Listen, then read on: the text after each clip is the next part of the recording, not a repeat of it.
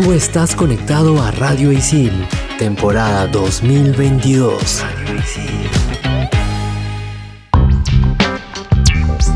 Bienvenidos a un episodio más de Expansión Geek por Radio Isil. Yo soy Sam, la torturadora, porque tendremos un especial de Halloween y hablaremos de Aulas 2. Y yo soy Hulz, más conocida como Hulz Rextripadora, y les contaremos en el segundo bloque sobre el remake de un clásico del terror. Y estoy hablando de El Exorcista. Y yo soy Gustavo, más conocido como Dark Link, y en este programón súper tenebroso vamos a terminar hablando de un podcast, sí, correcto, un podcast dentro de un podcast, y este se llama Relatos de la Noche. Manda Level 1. Hadouken! Monster kill! Level 2. Oculus Repairer. Fatality. Level 3. His name is John C. Level 4. This is Sparta! Level 5. Dracaris. Game over. Radio Isil presenta Expansión Geek. Bueno chicos, ya lo dijimos, vamos a tener un programa de terror espeluznante, hablando de todo lo más terrorífico dentro de la industria gaming, entretenimiento, eh, etcétera, etcétera, etcétera. Pero yo tengo una pregunta más importante para ustedes. ¿De qué se van a disfrazar este Halloween? Eh, no sé, la clásica es que me, me ponga la cara como una calavera y nada más, simple, ¿no? Eso es para escaparme de cualquier cosa. Pero si tuviera la oportunidad de disfrazarme algo así súper especial, no sé, fácil de repente un cosplay de algún anime, pero no se me ocurre ahorita nada. Pero si tuviera la oportunidad, pero no creo, en verdad. Lo más fácil es que me pinte la cara. Bueno, yo este año no voy a disfrazarme de nada porque voy a jugar Aulas 2 todo el día. Es un gran plan, es un gran plan. Para la gente que no tiene planes en Jabolín, Aulas 2 es un excelente plan para la noche de brujas. Ajá. ¿Y por qué, Jules? Ah. Yo he tenido la oportunidad de estar presente mientras alguien más jugaba Outlast porque yo no me atreví. Yo sentía que las cosas se movían realmente. O sea, es un juego que es bastante inmersivo. O sea, obviamente que con todos los equipos es súper inmersivo. La música es 10 de 10. Bueno, las historias ya ahí varían entre la primera y la segunda. Eh, ahí cada quien tiene su, su veredicto. Pero es un juego que genera bastante suspenso y a la vez mucho miedo. A mí me generó miedo, la verdad. He visto más gameplays y como les digo, una vez estuve al lado de mi hermano mientras él jugaba porque yo estaba como de espectadora nomás. Hasta ahí nomás llegó mi, mi afán de, de saber sobre Outlast porque la verdad que este juego me dejó como en shock y bastante asustado. A ver, Outlast cuando recién salió en el 2013 rompió internet. También que estaba en esa época un boom de muchos videojuegos que salían como el de Slenderman, salió también este juego de Amnesia. Eran juegos así que ya tenían esa fórmula, ¿no? De que survival horrors. Si bien ya había otros juegos de ese estilo, pero en esa época estuvo como que bien de moda. Y Outlast fue ese jueguito como que salió y todos decían como que wow, qué bonito se ve, que no sé qué. Y, pero no solo era visualmente increíble, sino la historia, el terror que podías pasar era espectacular. Yo me acuerdo que ese juego lo habré visto jugar a un montón de youtubers. No había youtuber o streamer que jugara Outlast hasta la actualidad, ¿ya? Y Outlast 2 cuando salió, que creo que eso fue en el 2015 o 16, no me acuerdo bien, o 17 en verdad, mm, ya, pero por ahí, por esa época, lo mismo fue lo máximo, ¿no? Este, más, más de ese estilo, ¿no? Con mejores gráficos todavía. Pero yo creo que en verdad el, el que es un antes y un después es el Outlast 1. Es un muy buen juego de terror, espectacular. Yo lo he pasado, yo lo he terminado, es muy bacán. El Outlast 2 me quedó en la mitad, pero sé cómo termina porque lo vi jugar a varios youtubers en su momento. Y puedo decir que el Outlast 1, con su DLC incluido el Bristol Bower, creo que se llama así, Bristol Bower, algo así, eh, es el primer juego, como digo, con el DLC es muy bueno, pero es un poquito... No, no voy a spoilear, aunque el juego ya salió hace mil años, pero como que al final te, te deja entender que tiene un poco de, se podría decir, credibilidad. Obviamente de credibilidad entre comillas, ¿no? Pero le dan como que una explicación explicación más, más científica que paranormal, ¿no? Obviamente ese- ese- esa ciencia es un poquito extrema, ¿no? Y en verdad es muy chévere. Pero en el 2, como que quieren cambiar eso y como que se ve un poquito ya más sobrenatural. Cuando terminas tú el juego, es más, mucha gente se quedó esperando que haya un DLC del 2 para que la- entiendas un poquito más de los detalles que habías visto en el juego, porque algunas cosas como que no entendías tan bien. Si bien podías recoger todos los archivos y ahí tú mismo unir los puntos, ¿no? Y decir, ah, es por esto. Igual como que te deja ese juego bien abierto al tema de que de repente sí podría ser algo sobrenatural. Como he dicho que no quiero spoilear, eh, si tú lo conectas con el Outlast 1, con el final de Outlast 1, que es la última parte donde estás en la zona científica y hay un montón de archivos que te explican muchos proyectos, si lo conectas con el Outlast 2, este es el clásico como que datito que estés como que muy, muy escondido, ¿me entiendes? Entonces ahí tú recién cuando ves el Outlast 2 puedes entender que quizás todo lo que viste de ese lado paranormal también tendría algo explicado científico entre comillas. Es- esa es mi opinión. Es un juegazo los dos. Jueguen los dos. Jueguen con el DLC del 1. En verdad para mí son chéveres. O sea, a mí lo que más me llama la atención de este juego también es que, como acá producción lo mencionaba, es uno de los videojuegos que, a pesar de que sea de terror, no hay armas per se en el juego. Es como que me, me llama bastante la atención eso. Obviamente lo voy a jugar todo el 31 y todo Halloween y... ¿Para qué disfrazar si puedes jugar todo el día? He contado la historia, pero me olvidé comentar lo más importante, que Outlast literalmente es famoso porque es un juego que usas tu cámara. Esa es tu mejor arma, literalmente, porque usas el Night Vision para ver en, en la oscuridad. Eh, Literalmente hay lugares donde está todo oscuro. ¿Y, cómo te de- defiendes si sale algo o corriendo. pasa algo? Tienes que correr, correr y sobrevivir. Esconderte, esconder. Ah, la, me han hecho recordar. Tienes que esconderte en lugares. Es, es un- Uy. es muy tenso, es muy tenso porque tienes que esconderte, esperar que se vaya el enemigo, regresar. Si bien hay puzzles, no es que hay así tantos puzzles, por ejemplo, de que acordarte números y cosas así. Creo que hay juegos que hay más puzzles, en verdad. Pero en este es más que todo sobrevivir. Es un poco más realista en ese estilo, ¿no? Los dos protagonistas son distintos en los dos casos, pero los dos son periodistas. Tienes que apuntar todo lo que ves, sobrevivir y como les digo, tu videocámara de mano es tu mejor arma, tu mejor amigo, porque con eso vas a ver en la oscuridad, con eso vas a poder ver con tu zoom si el enemigo dónde está o qué ves, cosas, cos- y así, si se te acaba que la batería o tienes la batería... tienes que buscar pilas, tienes que buscar pilas. Cuando tú juegas en modo super ultra mega difícil, tienes que ahorrar todo lo que puedas tu batería de cámara porque no encuentras pilas así nomás y te friegas. Mm. Así de simple. El mejor plan para el 31, ya saben. ¿Por qué disfrazarse si pueden jugar? Ah, no, mentira. Disfrácense, disfrácense también. Y jueguen el Outlast 2 y 1, si es que no han jugado el 1 también. Expansión Geek. Yo quedé en shock. Comencé a googlear fotos y ya, ya recordé cómo era. Y ya me traumé otra vez. Dato, dato curioso de mi parte, de mi experiencia, yo he jugado la versión de computadora, que era la que primero que salió, y la versión de consolas la jugué en la Nintendo Switch, porque la encontré a un buen precio, y jugarlo en portátil, o sea, en pantalla chiquita, tú dirás, te hará menos miedo, no sé, yo por lo menos cuando estás con la pantalla chiquita tan cerca y como que te metes más en el juego y es muy disfrutable, y como que estás ahí, yo una vez lo jugué tirado en mi cama y así, no, brutal, en verdad, es muy cómodo jugarlo también en ese plan con la Switch ahí en portátil. En verdad es también una buena opción. Si en el caso no tienen pues computadora. Bueno, aunque ahora último, el Outlast 1 a, a un montón de computadoras le entra, en verdad. El Outlast 2 quizás sí te puede traer un poquito de problemas, un poquito más fuerte visualmente en gráficos y demás. Literalmente lo puedes jugar en todas las consolas. Así que ya saben la recomendación de Gus, la experiencia. Probablemente yo también viva la experiencia Nintendo Switch. Audífonos siempre. Si Ah, quieren obvio, mayor experiencia, obvio, audífonos. Y ya si quieren algo ya son hardcores en la vida, apaguen la luz. Ya con eso, Eso- ya, ya están ya. Listo, chicas. Sin más que decir, pasemos al siguiente tema. Que ahora nos toca hablar de una película muy clásica y es muy emblemática, se podría decir, del género de terror que rompió tabúes y un poco más volvió loca a la gente y la hacía salir corriendo del cine. Estamos hablando del Exorcista. Así que pónganse modo cineastas y modo terror al mismo tiempo. Estos son los archivos G1223.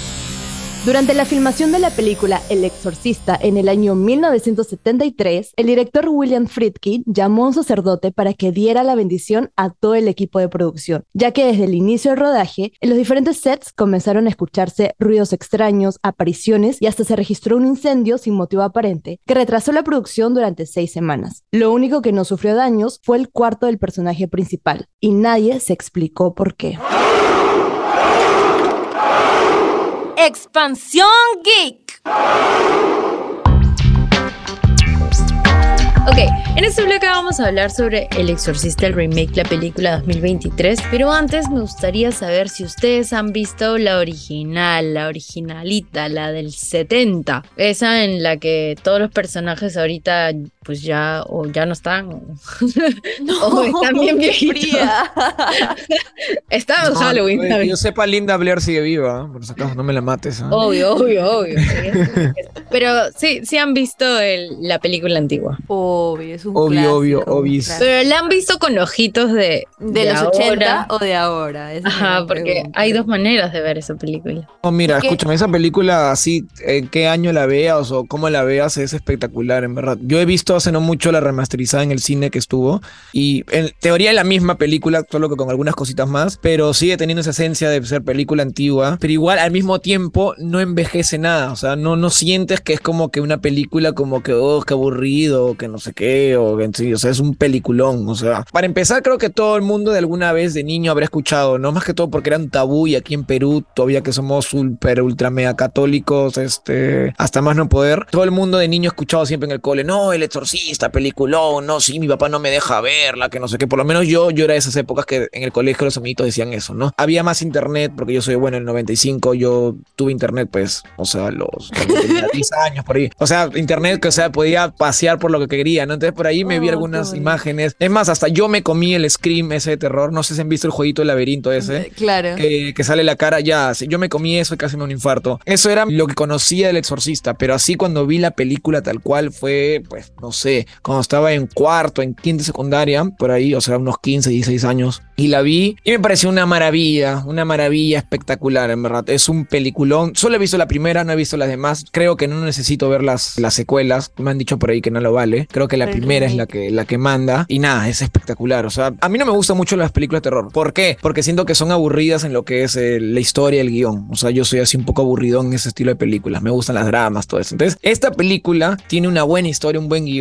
Ya no solo es el tema de que, ah, una chica eh, endemoniada y punto. No, o sea, hay más cositas. Te meten también, ahora que lo he visto como ya de tío ahorita, el remasterizado, te das cuenta algunas alegorías y referencias que se mete en la película. Por ejemplo, la vi con mi papá y que mi papá pues, es una persona así que un poco más sabe el cuádruple que yo y me dice, mira, esta película está basada en la época que estaba con la guerra ahí en, Arabia, por esa zona. Entonces como que deja entender que el mal empieza de ahí, con la guerra, me dejó entender. Yo algo que también hablé con mi viejo ahí comentando la película, le dije, este, mira, pero te das cuenta que justo el demonio es un ser eh, mesopotámico, que es como que una deidad de, de una cultura, la primera, ¿me entiendes? Entonces, esa alegoría va a que el mal, para empezar, que no importa qué religión seas, porque al final este, no es ni católico, ni musulmán, ni nada, es mesopotámico, o sea, no importa la religión, es mal siempre va a estar. Y aparte, también te mete ese mensajito que el mal es más antiguo de lo que tú crees, porque hacen esa referencia que Mesopotamia, pues obviamente es un- la primera cultura Claro. que Claro. ha cubierto de la antigüedad, ¿no? Que justo pongan esos detallitos, es como que, ¿me entiendes? Tiene sentido, es como que han hecho su tarea. Pero también mi papá me contó que, para mí es un crack, en verdad, y él me contó que esta película está basada en un libro, que primero fue el libro. Entonces, el libro a raíz de salió la película. Pero igual, la, la adaptación de esta película del libro es muy buena. Y, y nada, solo decir maravillas de la película, o sea, es un terror del bueno. Claro, que tiene historia. O sea, que no es que te, te sale un scream nada más y te asusta y te impacta, pero después dices, ya, ¿por qué me salió esto? ¿Por qué me está dando miedo eso? O sea, no te cuestionas de por qué te está dando terror la película. Y es lo que hablábamos un poco con, con Jules antes de, de grabar el programa, de que ahora lo que más llama la atención, más me gusta ver o más disfruto es el thriller, ¿no? Porque hay como un- una explicación detrás de todo lo que está sucediendo, de todo lo que estás viendo. Y creo que El Exorcista responde a eso, ¿no? Historias que tranquilamente pueden ser ciertas, o sea, tranquilamente podrían ser realidad. Yo voy a contar mi experiencia de cómo descubrí esta película. Descubrí esta película a causa de este laberinto que,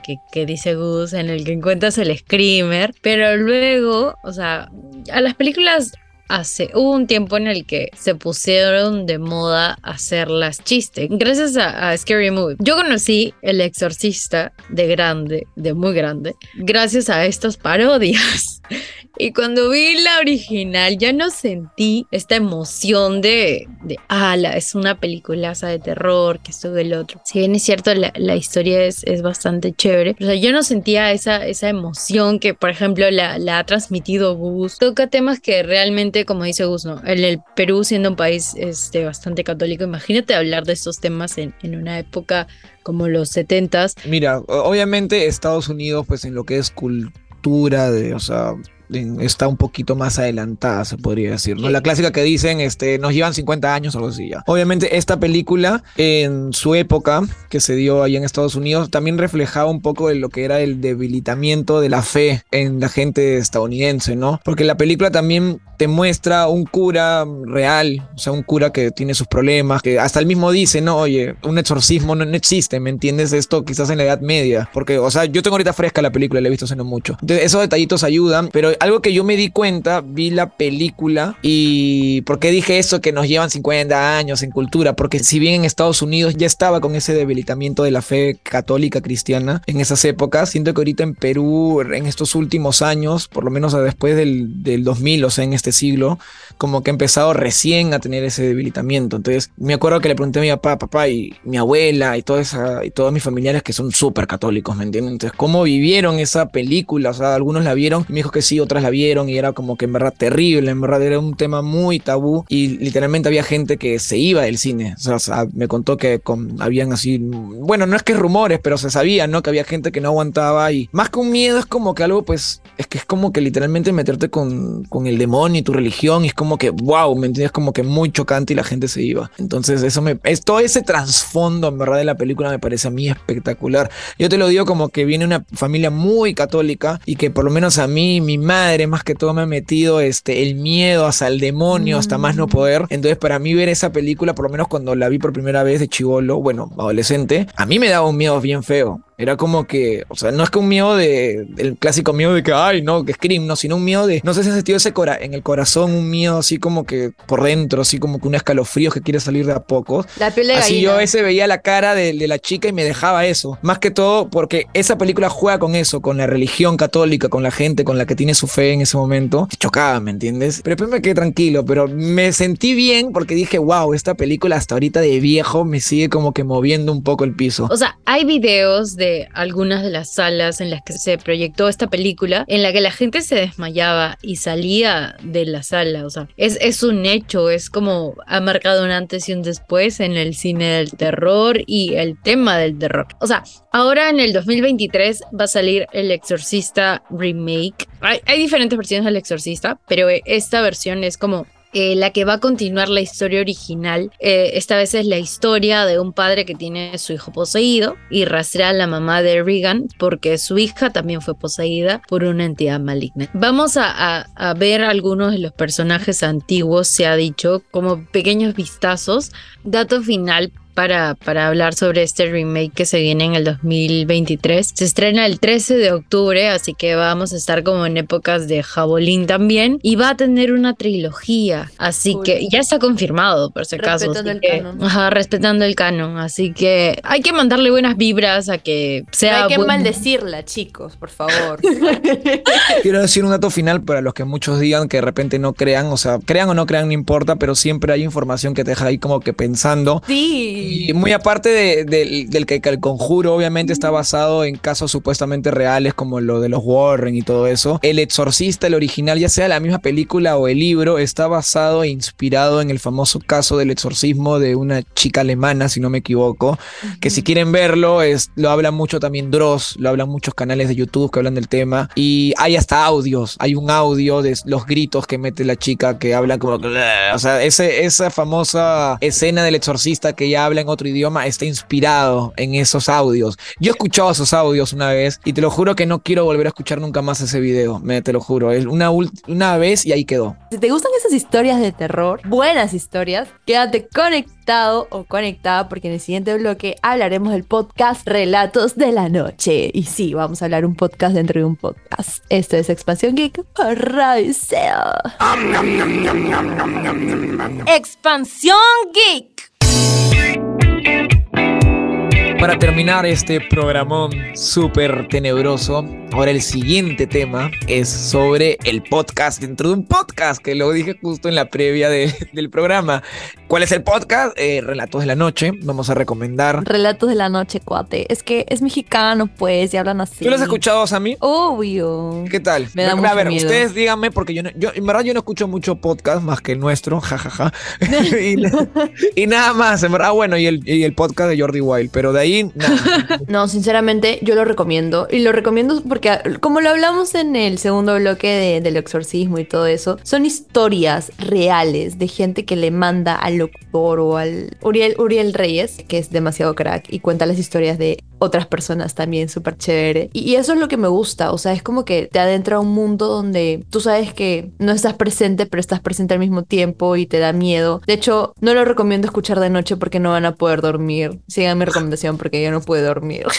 O Y- sea- y, hay un tema en México también que es súper religioso también. Sí, y- claro. y, hay como varias creencias. Ellos tienen obviamente al día siguiente de Halloween, tienen su, su celebración del Día de los Muertos. Y, y ellos como que le tienen eh, mucho cariño, mucho respeto a esa Al- tradición. no, yo, estos tipos de podcasts, si bien no lo he escuchado, ya sea podcast o este youtubers o lo que fuese, en verdad, son bien chéveres porque te cuentan historias, si bien algunos pueden ser mentiras o un clickbait así de la patada, siempre te dejan así con ese contenido de entretenimiento, ¿no? O sea, de por lo menos que te deja pensando y será verdad o será mentira. Pero lo que quería decir es que me parece genial que siempre estos tipos de contenidos jueguen con el- la historia de la gente, o sea, que inviten a que la gente diga su experiencia. Eso es muy chévere, porque a veces, si bien puede ser verdad o mentira, es, se da ese toque de como que lo dijo esa persona. De repente es mentira, pero al escucharlo, que te lo cuente, que te diga que yo lo he la vivido, es forma que lo cuentan. te da un poquito de fe. A mí me gusta que las personas me narren como historias de cuentos, de ficción, lo que sea. Me gusta como tener una voz de narrador en mi cabeza. O sea, por ejemplo, tengo la voz de Gustavo y de Samantha acá en la cabeza. Si en algún Ah. momento tengo ganas de que esta historia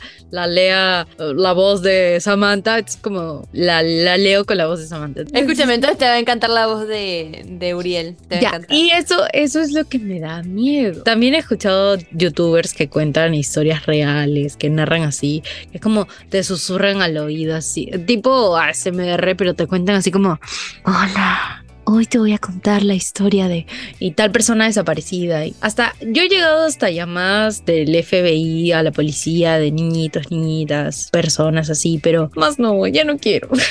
Concuerdo con Sammy que el terror mexicano, o sea, no sé, en México hay como que muchas historias, no sé si es porque de repente su creencias o su cultura eh, como que ayuda en eso, ¿no? Pero es sus historias, hasta muchos de los videos, creo, de paranormales que supuestamente son reales vienen de México, muchos hay de esos casos. Expansión Geek. Vamos a hablar de el genio Guillermo del Toro, Cabinet of Curiosities. No necesita presentación esta serie porque es top series que tienes que ver antes de morir. Por favor, mírenla. En resumen, sin spoiler ni nada y para que se enganchen y se atrapen, es como una compilación de las mejores historias de terror que el mismísimo Guillermo del Toro eligió para hacerlas en una serie. Y el programa va acabando con recomendaciones de mexicanos, porque Me. Guillermo cuando habla sobre eh, los alumnos mexicanos que están haciendo una muy buena chamba para ser cineastas, lo habla con el corazón y les dice yo quiero que ustedes estén como yo y por eso también genera material tan bonito, no solamente para los espectadores que lo siguen, sino también para que la gente de su país y otros cineastas que salgan de cualquier otro país sean como él y lo tengan como referente. Yo amo mucho y admiro mucho a Guillermo del Toro. Ok, chicas, ya para ir terminando, así como hemos hablado de Guillermo del Toro, de sus historias de terror que él ha escogido,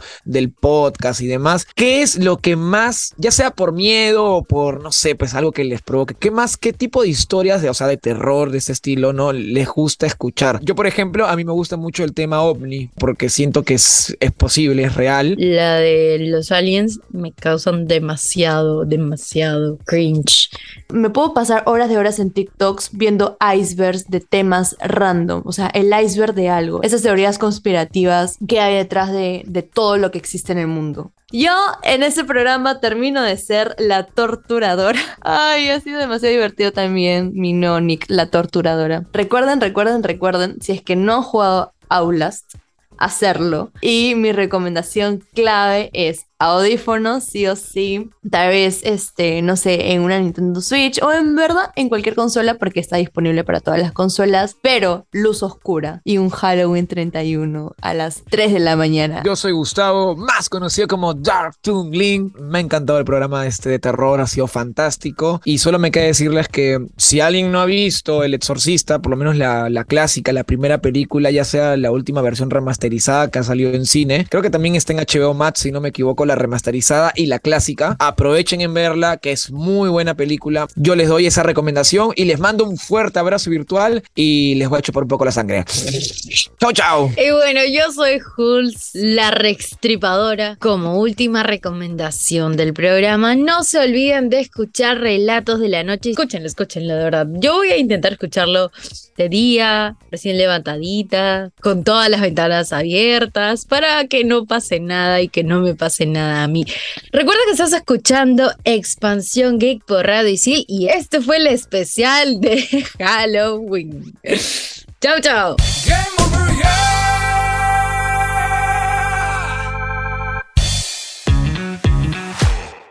Tú estás conectado a Radio Isil, temporada 2022. Radio Isil.